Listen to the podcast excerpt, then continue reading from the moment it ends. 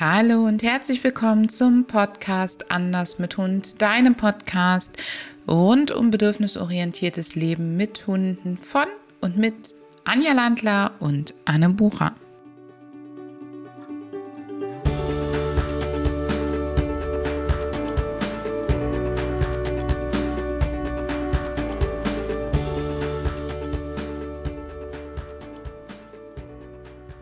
Hallo und herzlich willkommen bei einer neuen Podcast-Episode von Anders mit Hund.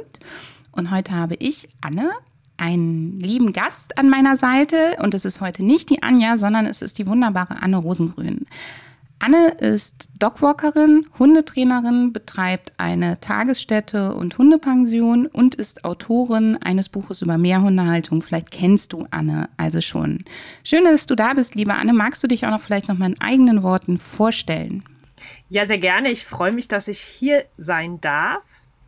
Ähm, ich mache das alles seit 2006, also schon eine ganze Weile. Ich habe drei eigene Hunde, die unterschiedlicher nicht sein könnten und die mich bei meiner täglichen Arbeit begleiten. Ich mache mehr Hundebetreuung als Hundetraining und seit 2014 biete ich eine Ausbildung für angehende DogwalkerInnen an, da mir das so wichtig ist, wie mit den Hunden umgegangen wird in der Hundebetreuung. Schau, das war das, wo ich gerade mit dem Finger aufgezeigt habe. Das war nämlich in der Tat das, was ich gerade vergessen habe, dass du ja auch die ähm, Dogwalker-Ausbildung anbietest. Und das ist ja mit einer der Gründe, weshalb du heute hier bist, weil wir dir, liebe Hörerinnen, lieber Hörer, heute mit an die Hand geben möchten, worauf du achten solltest, wenn du für deinen Hund ähm, eine Betreuung suchst, zum Beispiel, weil er nicht gut alleine bleiben kann oder weil du es einfach zeitlich nicht schaffst oder auch weil du dir wünschst, dass der Hundekumpels hat, mit denen er mal unterwegs ist, etc. Ähm, darum soll es heute bei uns gehen. Liebe Anne, jetzt haben wir ja schon gesagt, du machst Dogwalking, Hundepension, Tagesbetreuung. Ähm, welche Formen von Betreuung gibt es und gibt es so Unterschiede, auf die man per se achten sollte? Also was gibt es da eigentlich?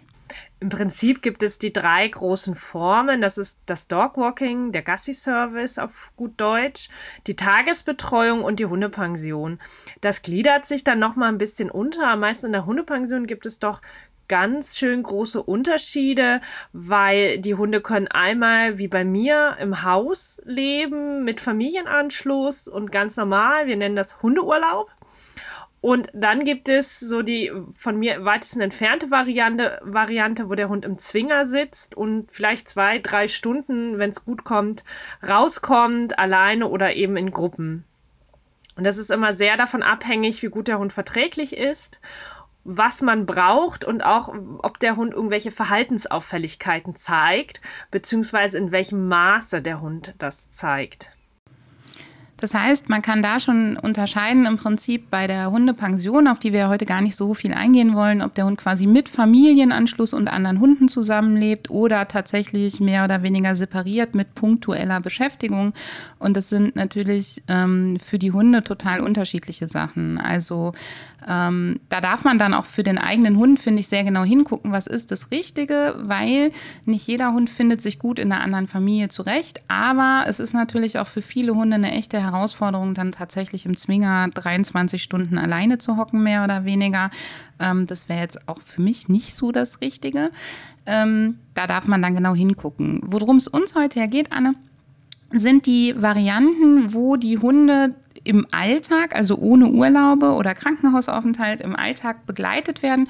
Und du hast ja eben schon gesagt, du machst das Dogwalking oder auch den Gassi-Service. Und da wäre jetzt für mich das Besondere, dass du ja dann in der Regel den Hund abholst.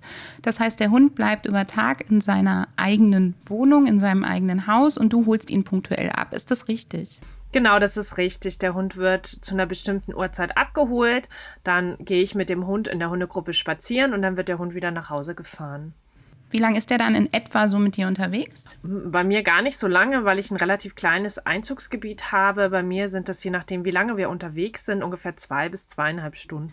Das heißt, das ist vielleicht besonders für die Leute geeignet, die selber im Homeoffice tatsächlich zu Hause sind oder wo jemand zu Hause ist oder wo der Hund halt gut die anderen Stunden dann auch alleine zu Hause bleiben kann, oder? Genau, das ist gut geeignet, wenn der Hund äh, gut alleine bleiben kann. Oder ist man ist zum Beispiel sechs oder sieben Stunden weg Na, dann es hat der Hund eine gute Unterbrechung, der Hund ist ausgelastet danach, der Hund kann seine Geschäfte erledigen und ähm, der Hund, also die Hunde, die ich betreue, sind danach müde. Na, also denen ist dann im Endeffekt egal, ob sie alleine sind, wenn sie alleine bleiben können oder ob Herrchen oder Frauchen noch zu Hause ist. Du hast dann in der Regel wahrscheinlich auch einen Schlüssel. Das heißt, du holst und bringst den ganz eigenständig. Man muss da nicht organisieren, dass man zu Hause ist und den Hund quasi übergibt bzw. wieder äh, übernimmt. Ja, ich habe sehr viele Schlüssel. Tatsächlich ist aber so, durch Covid-19 habe ich auch immer wieder jetzt momentan, dass die Besitzer oder Besitzerinnen Homeoffice haben und mir den Hund tatsächlich auch übergeben und wieder annehmen. Äh, das ist wirklich jetzt so der Homeoffice, dem Homeoffice geschuldet. Wenn ich einen Schlüssel habe, dann hole ich mir die Hunde eigenständig raus. Ich ziehe das Geschirr an, jetzt bei dem Wetter auch Mantel und äh, gehe mit denen spazieren und der Besitzer muss sich im Endeffekt um nichts kümmern. Und du fährst mit den Hunden, du gehst ja nicht mit einem, sondern mit einer ganzen Gruppe dann spazieren, fährst du irgendwo hin raus, wo es schön ist und ihr nicht ganz so viele andere wahrscheinlich auch trefft. Genau, wir fahren immer so ein bisschen weiter raus. Wiesen haben wir hier nicht so viele, das ist alles bewirtschaftete Fläche. Wir nehmen den Wald ich fahre da mit den Hunden meistens an einem Wanderparkplatz und von dort aus geht es ungefähr 90 Minuten zum Spaziergang. Wenn das Wetter jetzt ganz saumäßig ist, dann gehen wir auch mal nur 60 Minuten. Meistens sind wir aber so anderthalb Stunden unterwegs. Und ähm, hier wird halt geguckt, das sind meistens so um die zehn Hunde. Mm, die Hunde werden auch ein Stück weit trainiert, weil ich viele Hunde habe, die beispielsweise jagen gehen würden, wenn man sie lassen würde oder sie haben schon Probleme mit fremden Menschen oder fremden Hunden, dann würfel, würfe ich die Hunde ja bunt zusammen. Das heißt, sie haben so auch ihre Befindlichkeiten miteinander, dann spielen sie, teilweise dürfen sie freilaufen, teilweise dürfen sie noch nicht oder eben gar nicht freilaufen. Das ist alles sehr unterschiedlich und das wird dann alles von mir gemanagt. Gibt es Hunde, die du nicht in diese Gruppe mit aufnehmen könntest? Also gibt es Hunde, wo du sagst, Mensch, da würde ich wirklich gut drüber denken, ob ich die in den Gruppen Gassi-Service oder Gruppen Dogwalking gebe? Hm, also Welpen, Welpen sind etwas schwierig, weil Welpen einfach noch nicht so belastbar sind. Für mich so ein bisschen schwierig finde ich ein junge Rüden ähm, das Problem ist einfach, dass die meistens ab einem bestimmten Alter sehr sexuell orientiert sind, aber noch zu jung für eine Kastration. Und das wird dann sehr schwierig, wenn wir dann auch junge Hündinnen dabei haben, die läufig werden und da gucke ich mir den Hund sehr genau an. Was ich persönlich nicht mehr mit reinnehme, sind Hunde, die anders trainiert werden, wo also der Besitzer oder die Besitzerin aversiv mit dem Hund arbeitet. Diese Hunde nehme ich persönlich nicht mehr rein. Oder wenn der Hund einfach ähm, verhaltensauffällig ist in irgendeiner Art und Weise und der oder die Besitzer, Besitzerin keine Lust hat zum Trainieren diese Hunde nehme ich auch nicht mit rein, weil es einfach nicht leistbar ist von mir, einen Hund, der beispielsweise zweimal die Woche zum Dogwalking kommt, dann auch noch im, beim Thema Anti-Jagd-Training oder eben Verbellen von Menschen oder Hunden noch so weit zu trainieren, dass das wirklich passt. Da brauche ich unbedingt die Mitarbeit der Hundehalter. Aber selbst wenn ich jetzt einen Hund hätte, der ähm, vielleicht an der Leine aggressiv gegenüber anderen reagiert und ich würde bei dir Einzeltraining nehmen und wir würden darüber so weit kommen, dass das mit ausgewählten Hunden ganz gut geht, dann könntest du dir schon vorstellen, dass du den Hund eben mit in der Gruppe nimmst, weil du ihn dann kennst und würdest da eine Einzelfallentscheidung sozusagen machen. Genau, das kommt sehr auf den Hund drauf an. Es kommt drauf an, wie gut der Hund lernt, wie gut der Hund sich in die Gruppe integriert und ähm, mit der Entwicklung, wie gut akzeptiert der Hund neue Hunde in der Gruppe. Das ist wirklich eine Einzelfallentscheidung. Ich habe Hunde, die bleiben wirklich immer schwierig und ich habe beispielsweise eine Hündin, die galt als unverträglich oder schwerverträglich und die hat sich gut entwickelt. Hm, das kann man im Vorfeld tatsächlich nicht wirklich sagen. Und ähm, man kann es immer nicht wirklich gut einschätzen, wenn man den Hund ein, zwei Mal im Einzeltraining gesehen hat was man halt sagen muss, der Aufwand ist enorm und mehr als ein oder zwei solcher Hunde nehme ich nicht in meine Gruppen auf. Verstehe ich total gut. Für mich war jetzt eher der Gedanke, dass vielleicht unsere Hörerinnen oder Hörer, die einen solchen Hund haben, die sagen, ach ja, mein Hund hat ja ein Problem mit anderen, dann wird das ja nie was, sondern dass man dann vielleicht mit der Hundetrainerin und der Dogwalkerin trifft, spricht und vielleicht auch miteinander abspricht, dass das alles ein, eine ähnliche Vorgehensweise ist, sich also nicht total gegenseitig beißt oder vielleicht sogar die Dogwalkerin wie die Anne auch zum Beispiel Trainerin ist und dass das dann eben vielleicht ja sogar unterstützend für diesen Hund relativ gut sein kann. Ähm, die andere Variante wäre ja die Tagesbetreuung und ähm, für welche Hunde, da sind die Hunde dann ja nicht zu Hause, für welche Hunde sagst du, doch, da würde ich eher in die Tagesbetreuung gehen als zum klassischen Gassi-Service? Die Tagesbetreuung wird in Anspruch genommen, wenn A, der Hund nicht alleine bleiben kann, also so gar nicht. Und bei mir tatsächlich, wenn der oder die Hundehalterin nicht aus meiner Gegend kommen, wenn sie also nicht in Nürnberg wohnen, sondern wenn sie hier arbeiten und den Hund eben gerne, die meisten nehmen so zwei Tage die Woche, während der Arbeitszeit betreut haben möchten, dann kommt eben nur die Tagesbetreuung in Frage das bedeutet bei mir, dass der Hund eben von 7 Uhr oder 8 Uhr an bis 16, maximal 18 Uhr betreut wird. Wow, das ist natürlich dann, gerade wenn ich einen Hund habe, der noch nicht gut alleine bleiben kann oder ähm, wo ich einfach weiß, Mensch, ich habe heute einen Tag oder ich habe regelmäßig einen Tag, der ist extrem. Ich habe zum Beispiel eine Kundin, die muss ein- oder zweimal die Woche nach der Arbeit noch äh, zu ihrem Vater ins Altersheim. Das wären dann ja so ideale Tage, wo man einfach sagen kann, Mensch, der Hund ist gut versorgt, der kommt nach Hause, der ist müde, der hat einen schönen Tag gehabt und ähm, dann hat man selber so ein bisschen den Rücken frei. Genau, da kann man das nutzen. Und die Tagesbetreuung ist für die Hunde halt wirklich schön, weil normalerweise sie halt auch feste Gruppen haben. Das ist bei mir auch so. Sie kommen an festen Tagen und haben dann eben immer die gleichen Hunde oder Hundekumpels sogar. Nur bei mir eben, wenn ich Hundepension habe, kommen noch andere Hunde dazu.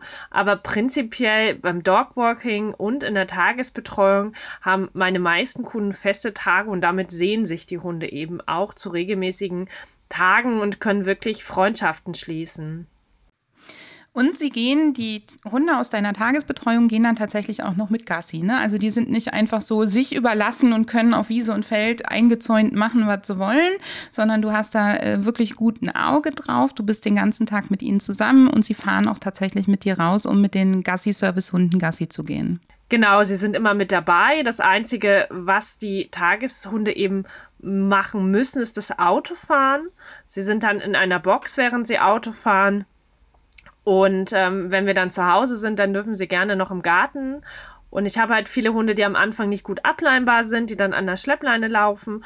Und die dürfen dann bei mir im Garten dann ohne Leine laufen und spielen. Und das nutzen die jungen Hunde am meisten sehr, sehr gerne noch aus, dass sie eben durch den Garten toben. Das heißt, sowas wäre ja vielleicht auch was für mich, wenn ich als Hundehalterin gar nicht mal das Problem der Betreuung habe, sondern wenn ich einfach einem jagdlich sehr motivierten Hund noch nicht so regelmäßig Freilauf ermöglichen kann, dass ich einfach sage, Mensch, der hat zumindest ein, zwei Mal die Woche die Möglichkeit, ein bisschen Dampf abzubauen und äh, im Rahmen der Betreuung dann auch noch mal ein bisschen äh, sich zu bewegen. Ja, wenn es ein eingezäuntes Grundstück gibt, dann auf alle Fälle damit kommen wir eigentlich schon zum nächsten Thema, nämlich wir haben jetzt schon so ein bisschen festgelegt, wann für welchen Hund. Ähm, wie entscheide ich denn, wer die richtige Betreuung für meinen Hund ist? Du hast eben schon gesagt, du nimmst keine ähm, Hunde mehr auf, die eben äh, anders trainiert werden, als du das machst, also die eben nicht über Markersignale, Belohnungen und gewaltfrei trainiert werden. Ähm, unterstelle ich dir jetzt einfach mal, dass das die Kriterien sind. Und ähm, worauf sollte ich bei meiner Hundebetreuung tatsächlich als unbedarfter Mensch mit Hund achten, wenn ich die aussuche? Der erste Punkt ist, dass Dogwalker oder Dogwalkerin kein geschützter Begriff ist, wie HundetrainerInnen auch nicht. Das heißt, wenn ich mich selbstständig mache, benötige ich keine Ausbildung. Es gibt aber Ausbildungen, es gibt nicht nur mich, es gibt noch andere Ausbildungen, es gibt auch Seminare, die jeder dann besuchen kann. Ähm, also mein erster Blick würde immer gucken, ähm, diesen Button über mich und Qualifikationen. Also wie oder wo hat sich der oder die Dogwalker in weitergebildet? Und da kann ich halt gucken, was halt alles in Richtung gewaltfrei, positiv arbeiten. Dann weiß ich, wenn das zu 90, 95 Prozent oder sogar 100 Prozent diese Referenten waren oder sind, dann kann ich davon ausgehen, dass der Umgang wirklich nett und freundlich ist mit den Hunden. Dann haben wir ja diese Siegel und ähm, also Siegel meine ich mit zum Beispiel trainieren statt dominieren und auch der IBH, der Internationale Berufsverband der Hundeunternehmer und Unternehmerinnen. Da dürfen beispielsweise auch Dogwalker und DogwalkerInnen rein. Das ist nicht nur für HundetrainerInnen. Und wenn ich sowas zum Beispiel sehe auf der Homepage, dann weiß ich, okay, es wird nach diesen Grundsätzen auch in der Hundebetreuung gearbeitet.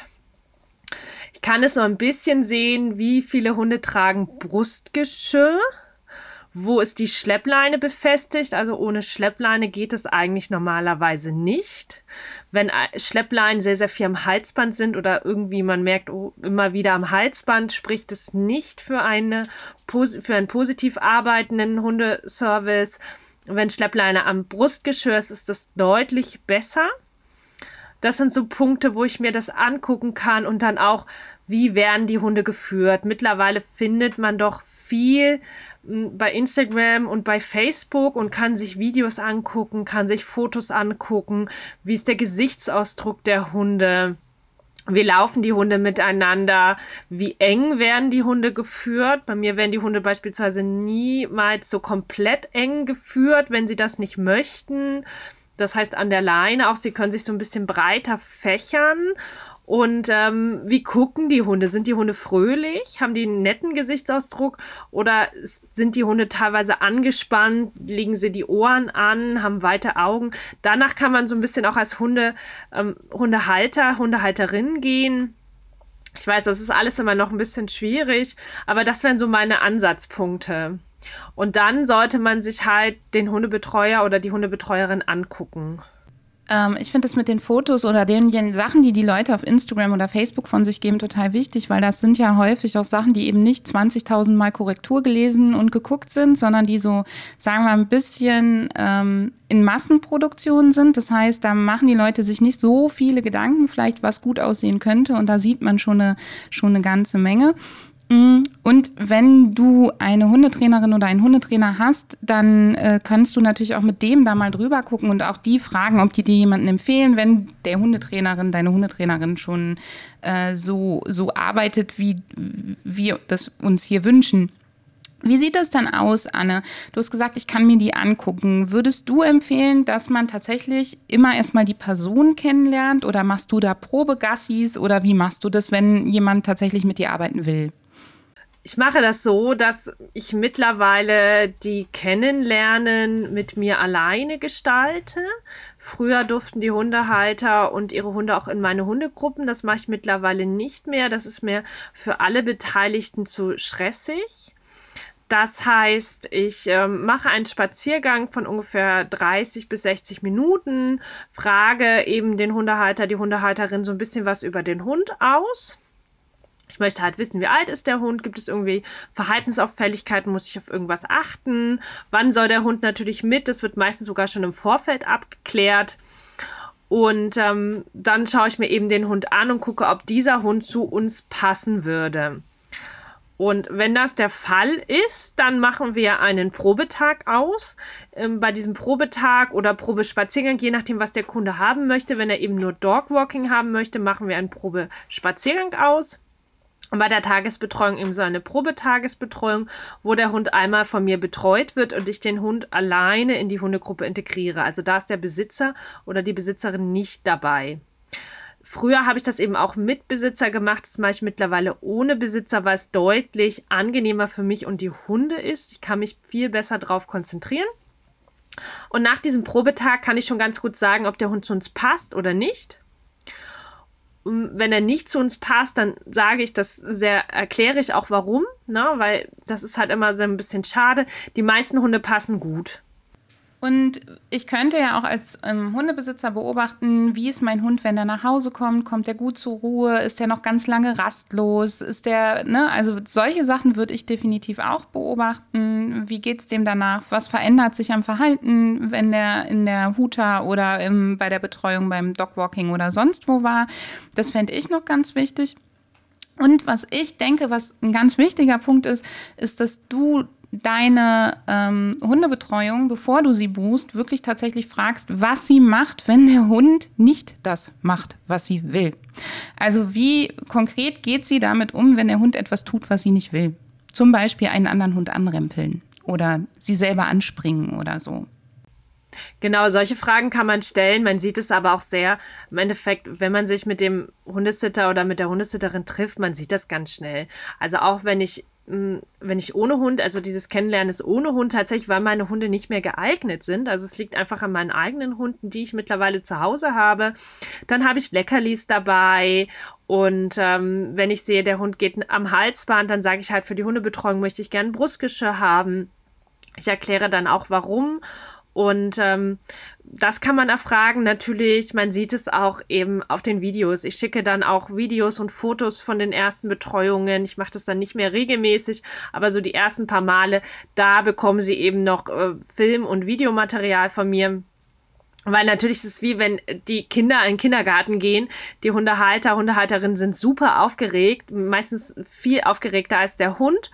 Und was ich mittlerweile auch mache, was super ist, ähm, ich möchte gerne, dass die Hunde GPS-Tracker tragen und ähm, möglichst auch von zu Hause aus, weil ich gar nicht so viele Tracker habe. Ich stelle da auch welche zur Verfügung, aber wenn ich halt die Hunde habe, so viele kann ich gar nicht zur Verfügung stellen dann haben die Hundehalter auch so ein bisschen, okay, wenn der Hund wirklich mal weglaufen sollte, ist der Hund ortbar. Und es gibt halt diese ganzen Systeme, wo sie dann, wenn sie jemanden gefunden haben, der kann sich damit eintragen. Und da ist man echt nochmal auf der sicheren Seite. Und sowas zum Beispiel, da merkt man auch, wie ernst nimmt der Hundesitter, die Hundesitterin seinen Job. Ja, ähm, ich habe mittlerweile, ich habe so ein paar Hunde, okay, die laufen bei mir ohne GPS-Tracker. Aber alle jungen Hunde, alle Hunde, die relativ neu dabei sind, tragen GPS-Tracker. Na, da geht es mir einfach darum, dass es nochmal eine ganz dolle Sicherheit darstellt für den Hund und auch für die Hundehalter. Das heißt ja im Umkehrschluss auch, dass du überhaupt kein Problem damit hast, dass der Hundehalter weiß, wann, wie, wo sein Hund unterwegs ist mit dir. Nein, habe ich nicht, weil ich immer ordentlich unterwegs bin mit den Hunden und ich hatte auch noch nie das Problem, ne, dass die irgendwie nachgefragt haben. Wir stehen halt manchmal rum, klar, wir kommen nicht so gut voran wie mit einem einzelnen Hund. Nur wenn da fünf buddeln, dann buddeln da fünf und wenn da fünf planschen, dann planschen da fünf, oder? Buddeln tun sie gar nicht so. Es geht dann meistens, sie rennen und spielen und dann kommen wir nicht so gut voran oder wir üben den Rückruf Ruf und den üben wir sehr viel und dann, wenn sie halt nicht sofort reagieren, dann gehen wir wieder zurück, bis alle kommen, dann gehen wir wieder nach vorne, dann wird wieder gerufen, dann gehen wir wieder zurück. Also das ist halt so das Einzige, wir kommen nicht so gut voran, aber damit habe ich überhaupt kein Problem. Und ich äh, möchte sogar, dass die Hundehalter, Hundehalterinnen wirklich den GPS-Tracker verwenden. Ich finde das ganz wichtig, diese Frage eben, was macht der, also du hast eben gesagt, man sieht es ja, aber viele Menschen, die diesen Podcast hören, sind wirklich noch ganz unbedarft. Das heißt, ähm, äh, ich erlebe das ganz viel, dass Menschen eben ähm, diesen Podcast noch hören, die eben noch gehört haben, dass es okay ist, mit der Wasserflasche nach dem Hund zu sprühen oder dass den Hunden das gar nichts tut, wenn sie dann doch mal den Schlüssel an den Kopf geworfen kriegen. Und das wären halt genauso die Sachen, wenn du hörst, dass der Dogwalker oder die Dogwalkerin dann eben sagt, so ja, wenn die nicht hören, dann fliegt mal was oder ähm, dann korrigiere ich das ähm, oder dann äh, halte ich den halt mal nur noch an der kurzen Leine bei mir, dass du da hellhörig wirst und dann wirklich konkret hinterfragst, wie korrigierst du, was passiert da, wie beugst du vor, dass das eben eben gar nicht so weit kommt oder solche Sachen. Für mich wäre auch ein wichtiges Indiz, dass in der Gruppe nicht alle mit Maulkorb zum Beispiel laufen müssen oder viele mit Maulkorb laufen müssen, weil das würde für mich bedeuten, dass nicht darauf gesetzt wird, dass die Hunde gut miteinander zurechtkommen, sondern dass nur der Biss verhindert wird. Ähm, es kann natürlich bestimmt auch immer mal einer dazwischen sein, aber es sollte halt nicht der Großteil sein. Würdest du zustimmen, Anne? Oh ja, ich würde dir definitiv zustimmen. Ich habe momentan, glaube ich, gar keinen Hund mit Maulkorb. Die eine Hündin, die hat teilweise kurzzeitig Maulkorb getragen, aber muss sie mittlerweile auch nicht mehr. Und ähm, ja auch korrigieren, also wie wird mit den Hunden gearbeitet. Man bekommt es, man kann wirklich Fragen klar anspringen, das machen viele Hunde aber auch ähm, eben, was du auch schon gesagt hast, was wird getan, wenn der Hund nicht hört, wenn der Hund zum Beispiel keinen Sitz macht, als Beispiel, was wird dann mit dem Hund getan? Was ist sozusagen die Konsequenz, wenn der Hund ein bestimmtes Verhalten nicht zeigt? Vielleicht auch, wie wird mit Auseinandersetzungen umgegangen? Weil hm, auch bei mir ist das schon vorgekommen, dass die Hunde kleinere Bissverletzungen hatten. Das kann man nicht komplett ausschließen, aber man kann halt erfragen, okay, was passiert denn, wenn sich zwei Hunde so ein bisschen mh, hm, einfach schreiten wie kleine Kinder? Schippe über den Kopf hauen gegenseitig sozusagen. Genau, und was, was macht der Dogwalker oder die Dogwalkerin dann? Oder auch so ein bisschen, was wird gemacht, damit die Hunde nicht mobben, so sowas die Richtung, ne? Weil in den Gruppen hat man immer ganz schnell Gruppendynamiken und ähm, das muss man eben als Dogwalker, Dogwalkerin verhindern und da könnte man auch eben fragen, wie wird das verhindert? Und dann merkt man, man relativ schnell, ob der Dogwalker oder die Dogwalkerin sagt, ja, ich weiß, so und so geht das. Oder wenn sie so ein bisschen rumdrucksen. Ja, und vielleicht auch nochmal fragen, wie trainiert der? Oder trainierst du überhaupt? Oder wenn er dann sowas sagt wie, ja, ich verlasse mich drauf, wenn einer zurückkommt, kommen alle zurück und es wird gar nicht geübt, dann ist das auch ein Indiz dafür, dass nicht präventiv geübt wird. Ja, das zum Beispiel, klar, also was normaler Dogwalker, Dogwalkerin nicht tun darf, ist halt den Hundehalter anleiten. Das dürfen nur die, die auch Hundetrainer, Hundetrainerin sind. Aber mit der Hundegruppe arbeiten, das muss einfach sein, sonst sind die ja nicht umweltsicher. Na, und da kann man auch fragen, werden halt Leckerlis mit rausgenommen, aber jeder nimmt normalerweise Leckerlis mit raus. Man könnte sich ein, oder ich habe auch Fotos auf der Homepage, wo man sieht, wie viele Leckerlis ich mit rausnehme, wenn ich halt mit zehn Hunden unterwegs bin und ähm, so sowas kann man mich alles fragen. Da sage ich halt, okay, ja, ich habe da Trockenfutter und Trainingsleckerlis und eine Tube und dies und das. Und daran kann man auch noch so ein bisschen abschätzen, wie mit den Hunden umgegangen wird. Ähm, wenn jetzt nur so ein Mini-Leckerli-Beute, den ich nicht mal meinen Kunden empfehle, mit rausgenommen wird, weiß man, okay, vielleicht gibt es mal ein, zwei Leckerlis, aber es wird nicht wirklich darauf geachtet, dass eben das Verhalten, das richtige Verhalten der Hunde verstärkt wird. Liebe Anne, du bildest ja auch Dogwalkerinnen und Dogwalker aus. Wenn ich jetzt einen Dogwalker suche, kann ich sicherlich auf deiner Webseite auch gucken, wer sich so alles von dir hat ausgebilden lassen, oder? Genau, da kann man gucken. Das sind leider nicht so viele, wie ich gern hätte. Das dauert immer noch ein bisschen. Ich habe eine Facebook-Gruppe die du vielleicht dann verlinken könntest. Total gerne. Weil da dürfen tatsächlich nur positiv arbeitende Hundesitter, Hundesitterinnen sich vorstellen. Es wird halt geprüft, aber ich kann das natürlich nicht hundertprozentig prüfen. Man muss immer mal ein bisschen selber gucken. Aber ähm, es kommen halt nicht alle durch sozusagen. Und die meisten arbeiten da schon nett mit den Hunden, die da drin sind. Du startest auch im Sommer wieder eine neue Staffel für Dogwalkerinnen und Dogwalker in der Ausbildung und ähm, hast auch so eine kleine Videoserie darüber, wann dieser Beruf für mich geeignet ist, beziehungsweise was da so alles auf mich zurollt. Habe ich das richtig im Kopf? Genau, das ist richtig. Das ist eine sechsteilige Videoserie und in dieser Videoserie spreche ich darüber, was man alles braucht, um erfolgreich zu sein und ähm, was man auch so selber mitbringen sollte, wenn man sagt, okay, diesen Beruf, den möchte ich ergreifen. Also für all diejenigen, die da draußen sich gerade überlegen, Dogwalkerin oder Dogwalker zu leben, äh, zu werden und die vielleicht schon immer mit Hunden arbeiten wollten, aber die nicht unbedingt Trainerin oder Trainer werden wollen, ähm, das lohnt sich definitiv, sich da mal anzumelden, sich schlau zu machen bei der Anne und das verlinken wir dir hier drunter natürlich auch nochmal. Das heißt, diesen Link findest du in den Show Notes. Und dort findest du auch nochmal Annes Kontaktadresse, wenn du tatsächlich ähm, an der Ausbildung interessiert bist oder vielleicht aus der Region Nürnberg kommst und Anne einfach als äh, Dogwalkerin, als Tagesstätte oder als Pension äh, konsultieren möchtest oder auch als Trainerin. Tok, tok, tok, tok, tok. Ganze, ganze Bullet Points hier.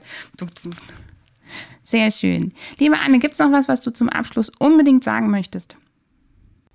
Also wenn man einen Hundesitter braucht, finde ich, ist das kein Beinbruch. Man sollte sich eben den Hundesitter einfach angucken und ähm, auch nach dem Bauchgefühl gehen. Ich finde, das ist ganz wichtig. Wenn man kein gutes Bauchgefühl hat, dann guckt man halt weiter und gibt den Hund nicht dahin. Bei Privatleuten immer ein bisschen aufpassen, nicht den Impfausweis unbedingt mitgeben, am meisten nicht zu Corona-Zeiten.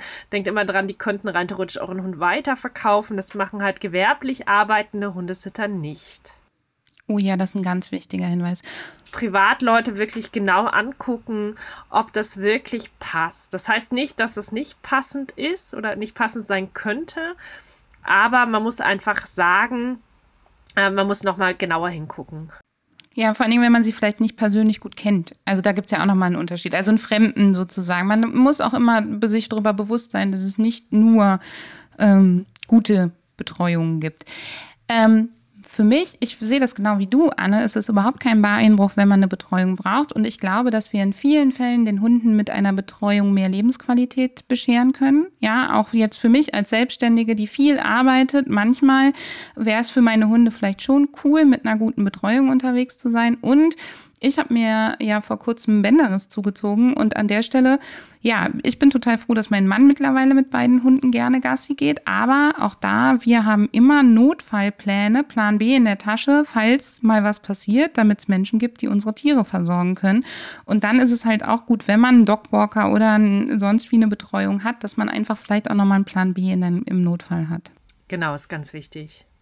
Liebe Anne, vielen Dank, dass du da warst. Liebe Zuhörerinnen, lieber Zuhörer, schön, dass ihr zugehört habt. Und ähm, ja, wir stellen dir alle Infos in den Shownotes bereit und sagen bis bald. Super, danke, dass ich da sein durfte.